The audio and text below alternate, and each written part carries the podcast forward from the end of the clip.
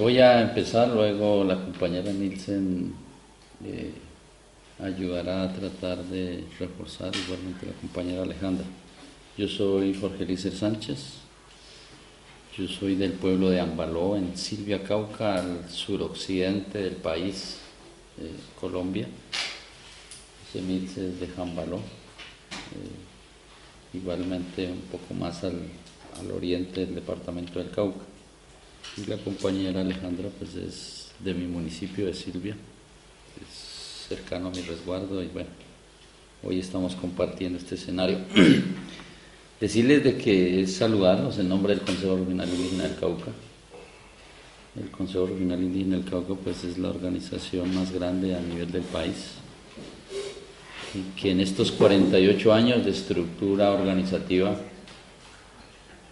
que llevamos nos ha permitido avanzar en procesos de fortalecer. Nosotros encaminamos hacia el, fortalecimiento del gobierno propio, como CRIC. Y decirles de que alrededor del CRIC somos 10 pueblos indígenas. O sea, son 10 características diferentes en visionar el mundo, la vida, el territorio. Pero que esos 10 nos vuelve fuertes porque alrededor del CRIC, esos 10 pueblos, nos juntamos para pensar por la vida, por los recursos naturales, por el territorio. Y que estos 48 años nos ha permitido hoy fortalecer ya procesos y estructurar sistemas. Estamos trabajando el tema del sistema educativo y en este trabajo del sistema educativo tenemos de que hoy el gobierno al fin nos reconoció la universidad indígena. Nos reconoció, el, hicimos un trabajo con el anterior gobierno y finalmente tenemos reconocimiento de la primera universidad indígena a nivel del país que empieza a trabajar sobre una política de defender la tierra, los recursos naturales, la vida, el agua, ahí chocamos un poco con la estructura que tiene el Estado de toda la, de la estructura académica y entonces también decirle que en el tema de salud estamos trabajando sobre nuestro sistema propio de salud, el tema de la economía, si bien es cierto hay un poco de debilidad en poder fortalecer el modelo económico, le estamos apostando a estructurar un modelo económico propio y ese modelo propio es tratar de fortalecer la comercialización y la transformación. Indicarles de que nosotros dentro de ese ejercicio trabajamos todo el tema del programa de defensa de la vida, ahí está la Guardia Indígena. Y la defensa de la vida es defender la vida del territorio, no simplemente el individuo. Y que la Guardia Indígena es el que nos ayuda. Si bien es cierto que guardia indígena somos todos, también es cierto que hay unos que son más activos, porque en la guardia están los abuelos, los niños, pero están los jóvenes, que son la fuerza que ayuda, digamos, y alimenta permanentemente el cuidado del territorio. Y indicarles que también nosotros en ese ejercicio queremos fortalecer un proceso, estamos encaminados a, a varios elementos estratégicos. Un elemento estratégico por trabajar es fortalecer el gobierno propio. Porque si fortalecemos gobierno propio, desarrollamos sistemas, autonomía, gobernabilidad y empoderamos a la gente para poder defender. Una segunda estrategia es poder fortalecer el tema económico local. Una tercera estrategia que estamos trabajando en el tema de justicia es, estamos en estos últimos tiempos recogiendo las iniciativas de cada pueblo y nos eh, estamos estructurando el tribunal indígena. Y el tribunal indígena va ligado con el tema de derechos humanos. Porque el tribunal indígena va encaminado a defender la tierra, a defender el agua y a defender la vida. Esperamos que en, en, octubre podamos tratar de mirar con alguna gente y los invitamos a que nos acompañen, pues para mirar, porque nosotros tenemos una mirada de tribunal, queremos mirar las otras miradas también para poder estructurar este camino. Y la otra estrategia que hemos, eh, estamos trabajando es el tema de financiero. oye, nos hemos dicho, nosotros estamos hoy manejando unos recursos de salud, la educación y toda parte, pero todos los recursos llegan a la banca de, que es de los grandes capitales a nivel del país. Pero apostamos a crear el Banco Indígena. Y seguramente ustedes tendrán mucha experiencia en esa parte y, bueno, cómo nos apoyan, cómo nos respaldas para estructurar, para mirar un poco cómo avanzamos frente a ese tema. Y el otro tema es la visibilización a nivel internacional.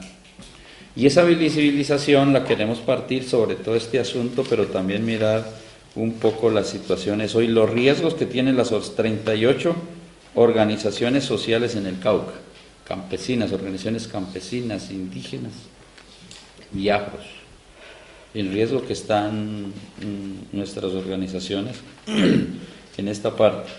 Y decir de que hoy se han empezado a recomponer grupos al margen de la ley. Como el gobierno no quiso, este gobierno quiso sentarse con el ELN, se está recomponiendo y está copando los sitios que dejó la FARC. Por ejemplo, en el Cauca, en el territorio, no había presencia del ELN, hoy hay presencia del ELN. Decir de que en esta parte el Ejército Popular de Liberación, el EPL, también está copando los sitios donde dejó la FARC. Y decir de que aquí los grupos organizados, los grupos residuales de la FARC también se están recomponiendo. Pero también decir que el paramilitarismo ha empezado, digamos, si bien es cierto no ha perdido su fuerza, pues ha venido consolidándose frente a esa parte. Razones por qué se están recomponiendo. Por la incapacidad del Estado de cubrir esos espacios. Y otra razón es porque no hay interés de jalonar el proceso de paz. No hay interés. ¿Por qué? Porque el interés es el negocio de la guerra. La guerra es un negocio. ¿Para quiénes? Para los industriales, el gobierno, porque a través de eso se lucran y a través de esa parte. Y el otro tema es el asunto del narcotráfico. En el Cauca vio creciendo el tema del narcotráfico por esas mismas razones, porque el gobierno no ha copado esos, espacios. Igualmente decir de que nosotros en los, en los, en los datos que tenemos, es decir, de la, de, del análisis que hemos hecho, decir que de los 149 personas, líderes sociales y defensoras de derechos humanos que no tenían la calidad de combatientes de la FARC en proceso de relación con, han sido asesinados.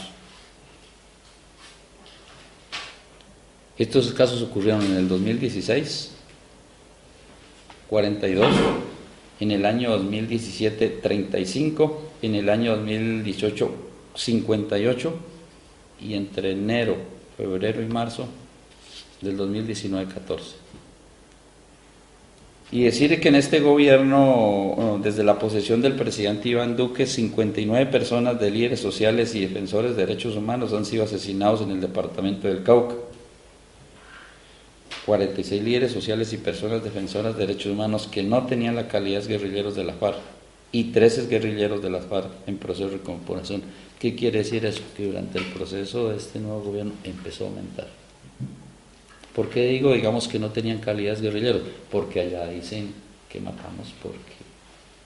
Si ustedes escucharon la noticia del que mataron al, al oriente del país porque iba a un pueblo a comprar algo y que lo tuvo el ejército aumentó, pues simplemente porque el anuncio que hace el, gobierno es que eran, son combatientes y que tocó asesinar.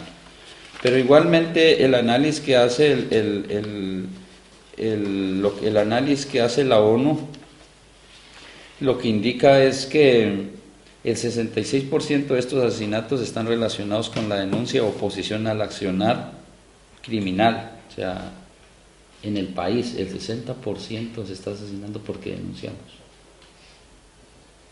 Son reportes de la ONU.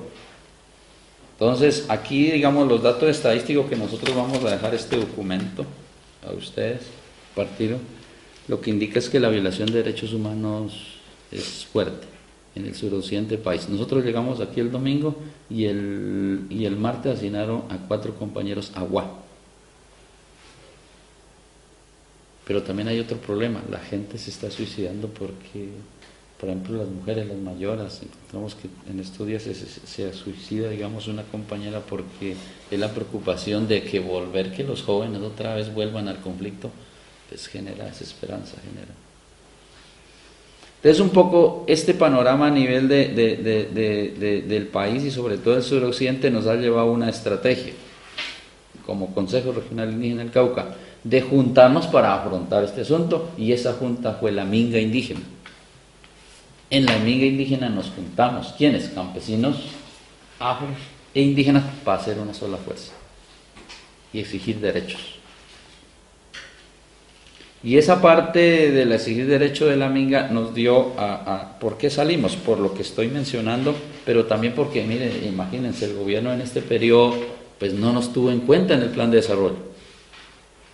Nos tenía como el capítulo étnico, o sea, todos, ¿no? salimos de la minga y exigimos al gobierno que había que ver un capítulo indígena y se logró que en el plan de desarrollo tenga un capítulo indígena. Y lo otro, logramos unos recursos mínimos para atender, digamos, la población indígena. Logramos esa parte. Ahora el tema, ¿cuál es? Y aquí entrarían, digamos, mucho, cómo se le hace seguimiento a esa parte que cumple. Nosotros cometimos un error hace en, en los últimos anteriores el gobierno nos atendió, nos colocó un capítulo muy bueno, pero en el desarrollo pues quedó en el, documento muy bueno, ¿no? Los indígenas los atenderemos de la parte, voy a decirlo así, la cara amable, la cara bonita del país. ¿y ¿De qué sirvió eso? Pues para conseguir recursos a nivel internacional, pero para el asunto de inversión, pues en esta vez no estamos asegurando, invierte. Nos sentamos, yo vengo a una reunión con la ministra hace ocho días en Popayán, en la Universidad Indígena, Señora ministra, hay que cumplir. ¿Cómo lo ejecutamos? Miremos cómo vamos a mirar los planes de inversiones anuales que deben aparecer.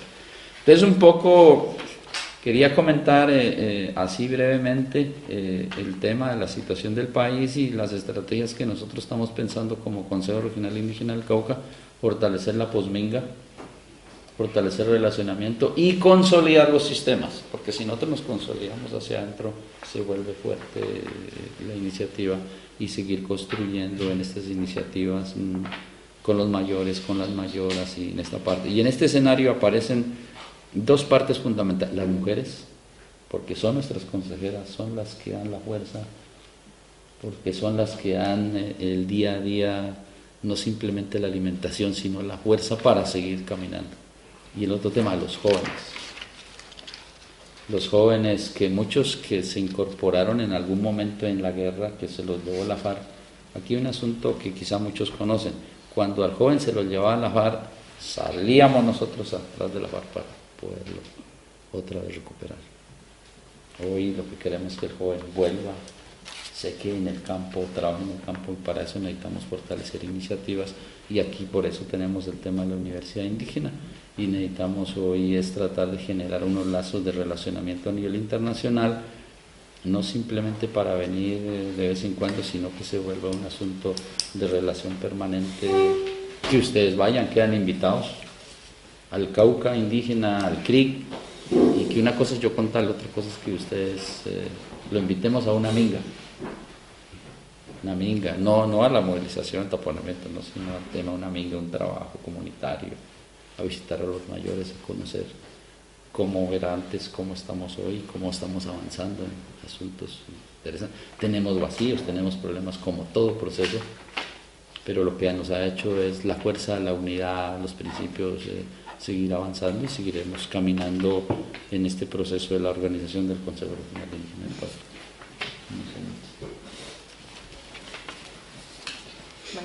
eh, saludar a todos y todas pues ya creo que el compañero Jorge pues hizo ahí, digamos, un contexto de, la situación como estamos. Uno es el, el gran sueño en Colombia, pues la constitución política en el 91, cuando hicimos un pacto social y ahí el sueño es que es llegar a un Estado social de derecho. En su preámbulo de sus principios lo dice y ese Estado social de derecho cada vez se vuelve más, más lejano.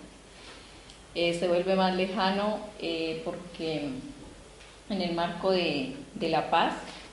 Eh, tenemos un país bastante polarizado en diferentes aspectos, ¿no?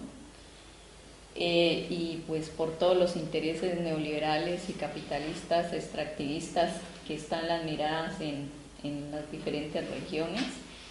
Y, frente a eso, la mirada más fuerte es a las organizaciones sociales. Y si en la historia conocemos los 48 años del CRIC, el CRIC desde el año 82 tuvo el primer, la primera, el primer diálogo con un presidente en el país eh, desde ahí venimos en muchas movilizaciones, recuperaciones de tierra, liberaciones de tierra y las, la estrategia que hemos tomado es la toma de la vía. Entonces, cada que como Cauca y como CRIC salimos a, la vía, eh, Colombia sabe que, es duro, ¿no?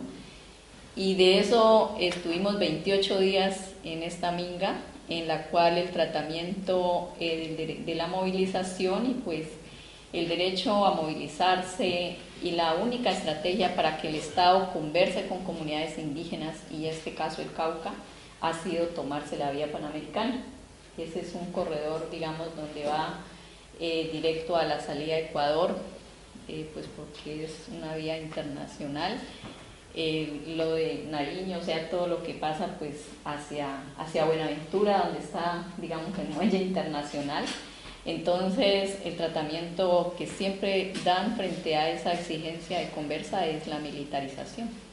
De eso, nosotros tuvimos en la Minga alrededor de 48 heridos, eh, tuvimos, tenemos 30 judicializados y tuvimos en la Minga, llegaron tres panfletos en, en el escenario de la Minga, pero también ahí, como dijo, hubo infiltraciones. Eh, la Guardia detectó pues 10 integrantes del ejército infiltrados en, una minga, donde habíamos mujeres, niños, mayores, jóvenes, eh, todos, y pues de eso hacia la minga nacional fueron nueve muertos, que, llevamos, digamos, y entonces reclamar los derechos en, Colombia ha sido poner sangre. Entonces, en vista de alcanzar ese estado social de derecho, cada reclamación, y decimos nosotros en nuestro himno que, por cada indio muerto otros miles nacerán. Pero eh, ahí en los acuerdos, y yo creo que aquí el compañero que estuvo acompañando en, en el gobierno pasado, él conoce más cuáles son los diálogos que hemos tenido con el gobierno. Entonces, nosotros tenemos unos diálogos que se enmarcan en unos acuerdos, pero está el acuerdo de paz también, que nosotros caminamos el acuerdo de paz en el 2008 y así fuimos despertando los departamentos hasta llegar a Bogotá. Eh, y, lo, y de todo esto, pues es que nos ha tocado colocar una agenda de derechos humanos para dialogar con el gobierno. Entonces colocamos una agenda y unos puntos de derechos humanos para decir que queremos seguir viviendo, que eh, el agua también quiere vivir y pues que la naturaleza también quiere vivir.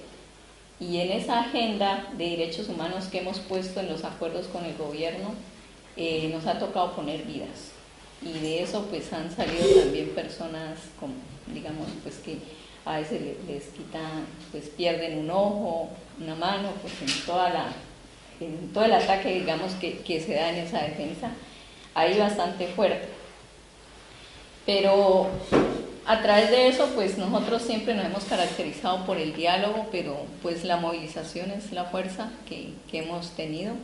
Y pues a nivel nacional eh, es, y a nivel internacional, ¿no? Porque ayer que estuvimos en la reunión estuvo Congreso de los Pueblos y creo que la movilización ahí se ha dado entonces tenemos la movilización también electoral, le hemos catalogado y pues creo que a través de Colombia Humana y los 8.000, digamos, votos que tuvimos con la esperanza de, hacer ese cambio fue bastante complejo. Pero pues ahí, ahí vamos y en, la, en el referendo con, con, el sí y el no, desde ahí fue marcando como ya una, una estrategia, ¿no? Y pues si hoy vemos que el Centro Democrático pues quiere llevar a una constituyente y a seguir consultando el tema de la JEP, entonces ellos están contando con la base de lo que pasó del sí y el no, pues porque ahí está la corrupción, porque está, o sea, toda, digamos, una maquinaria y fuerte con, con el tema militar, entonces eh, los riesgos siempre son más lejanos, o sea, son más cerca y esa esperanza de nosotros sigue siendo más lejana, pero eso hace que, que, que nos una. Eh, como CRIG hemos creado varias estrategias. La primera es el Observatorio de Derechos Humanos, que está en el, desde el CRIG. También hay un Observatorio de Derechos Humanos de Mujeres Indígenas, ese está enfocado en el norte del Cauca. Y, también el control territorial con la Guardia Indígena. Eh, el control territorial se hace hacia adentro y hacia afuera, frente al tema del narcotráfico, porque pues allá en los territorios están los dos carteles fuertes de México y, y, y, en el control territorial la Guardia Indígena ha tenido que quitar, digamos, marihuana, base de coca, y son toneladas, ¿sí? pero eso lo hacemos nosotros en nuestros territorios sin armas, y ahí también ha sido duro y pues esa también es la respuesta de, los asesinatos y sin recursos. Eh, le hemos planteado al gobierno que queremos un territorio, que nuestros territorios sean territorios de paz y le hemos presentado una propuesta, pero tampoco la ha querido aceptar porque dice, eh, hemos exigido la desmilitarización, entonces el gobierno dice que, que los militares deben estar porque si no es ir en contra de la misma constitución. Pero en nuestros territorios le hemos exigido que sean territorios de paz y la propuesta está ahí. Con el sector privado y con la industria hemos planteado un pacto, un pacto territorial, porque pues los monocultivos siguen y está el tema de la liberación y también ha sido complejo, ha sido complejo reunirse eh, desde el Consejo Territorial Interétnico, donde nos reunimos afros, campesinos e indígenas, eh, lo hemos también planteado. Eh, tenemos un protocolo de relacionamiento entre, entre nosotros, entre afros, campesinos e indígenas y pues nos falta la conversa con, con el sector privado para pues igual seguir avanzando. Y para terminar, pues quisiera decir que los datos en el 2018 hubieron 248 asesinatos en todo Cauca y de esos 248 asesinatos, 20 fueron de mujeres. De los 20 casos, solo 7 casos fueron categorizados como feminicidios y pues eh, los asesinatos cada vez es con más sevicia, ¿no? El odio crece más en estos escenarios de paz, el odio es una estrategia que han tomado como para, para poder seguir avanzando.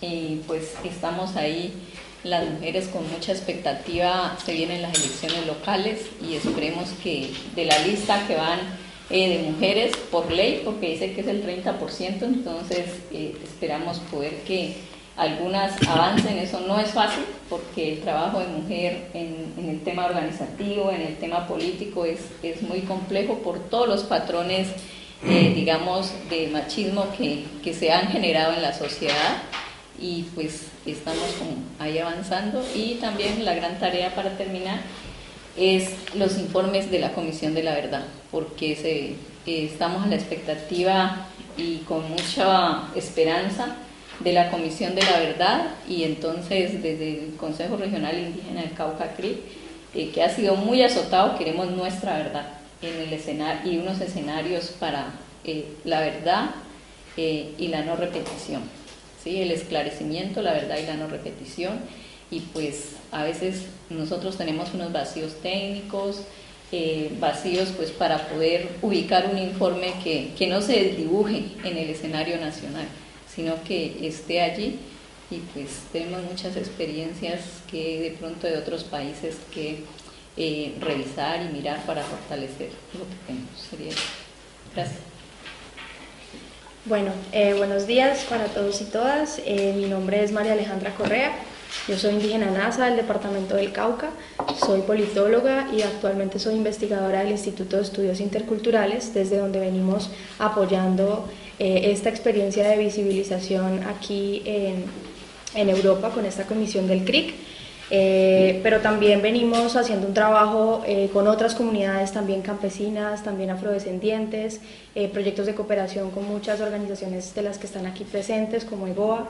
Eh, entonces desde ahí pues venimos apoyando sobre todo esta apuesta colectiva de que ya no hablamos de que el movimiento indígena eh, está reclamando la defensa de la vida, sino que también ahora es un ejercicio que recoge otros sectores, que recoge organizaciones sociales de base, que recoge a las víctimas del, conflicto armado, que recoge a los campesinos y a los afrodescendientes. Creo que ese ha sido, eh, es una apuesta que se está gestando y también nosotros desde el instituto la apoyamos y, la respaldamos. También como academia tenemos una preocupación muy grande eh, por esta situación de derechos humanos porque eh, pues es evidente que no solamente hay una violencia directa hacia los líderes y lideresas sociales, sino que también hay una violencia en términos estructurales. Sí, esto lo podemos observar en diferentes, eh, digamos, situaciones. Por ejemplo, creo que revisando las cifras desde que se firmó el acuerdo de paz, eh, es claro y es evidente que hay una sistematicidad en, en los asesinatos de los líderes sociales y lideresas. Sin embargo, eh, el, el, gobierno insiste en este momento en que no hay sistematicidad y en que son casos aislados, que son casos que, que, se explican de distintas formas, pero que no hay un patrón. Esa es una de las formas de desconocer esta problemática que está ocurriendo en Colombia y creemos que no debería ser el abordaje eh, de, esto que tanto nos preocupa. Otra de las formas de desconocer eh, este proceso y que se dio en el marco de la Minga y que también fue uno de, de, los, de los motivos de la Minga pues fue que si bien hubo un proceso de, consulta eh, parcial con las comunidades indígenas para el Plan Nacional de Desarrollo, eh, se construyó un capítulo para el Plan Nacional de Desarrollo en el momento en que ya se iba a publicar este Plan Nacional de Desarrollo, pues resulta que ese capítulo quedó como un anexo y no como un capítulo de verdad dentro del plan de desarrollo. Entonces fue una preocupación y gracias a la movilización se logró que se convirtiera en un capítulo de verdad. Esa fue, digamos, otra de las formas. Eh, también siento que hay eh, desde la parte estructural eh, esa, esa, violencia cuando se habla de que, pues de que no, no, se reconocía a la Minga como un interlocutor válido para sentarnos y hablar. Entonces eso se sintió mucho desde el Centro Democrático, que es el partido que actualmente gobierna el país. cuando se decía, bueno, no nos vamos a sentar con la Minga, porque es que la Minga toma las vías de hecho, tapa la vía panamericana, y siempre se, transmitió ese mensaje al resto de la ciudadanía de que la minga estaba afectando los derechos del resto de la población. Entonces hubo mucha estigmatización en el marco de la minga que creemos que no, que no favorece a este tipo de procesos.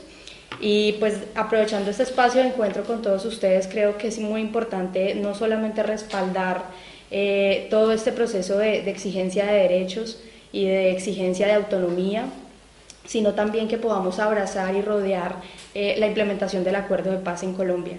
Creo que si, que si como comunidad internacional podemos eh, invitar, movilizar, eh, posicionar este tema de, de, la implementación de los acuerdos, pues de manera directa o indirecta también estamos respaldando todas estas luchas de, de, los, de las organizaciones sociales y creo que es muy importante en este sentido del acuerdo de paz, pues el capítulo étnico y el enfoque de género como ustedes sabrán, el acuerdo de paz tiene un enfoque transversal de género que tampoco está muy claro en este momento en la implementación y es importante que se tenga en cuenta.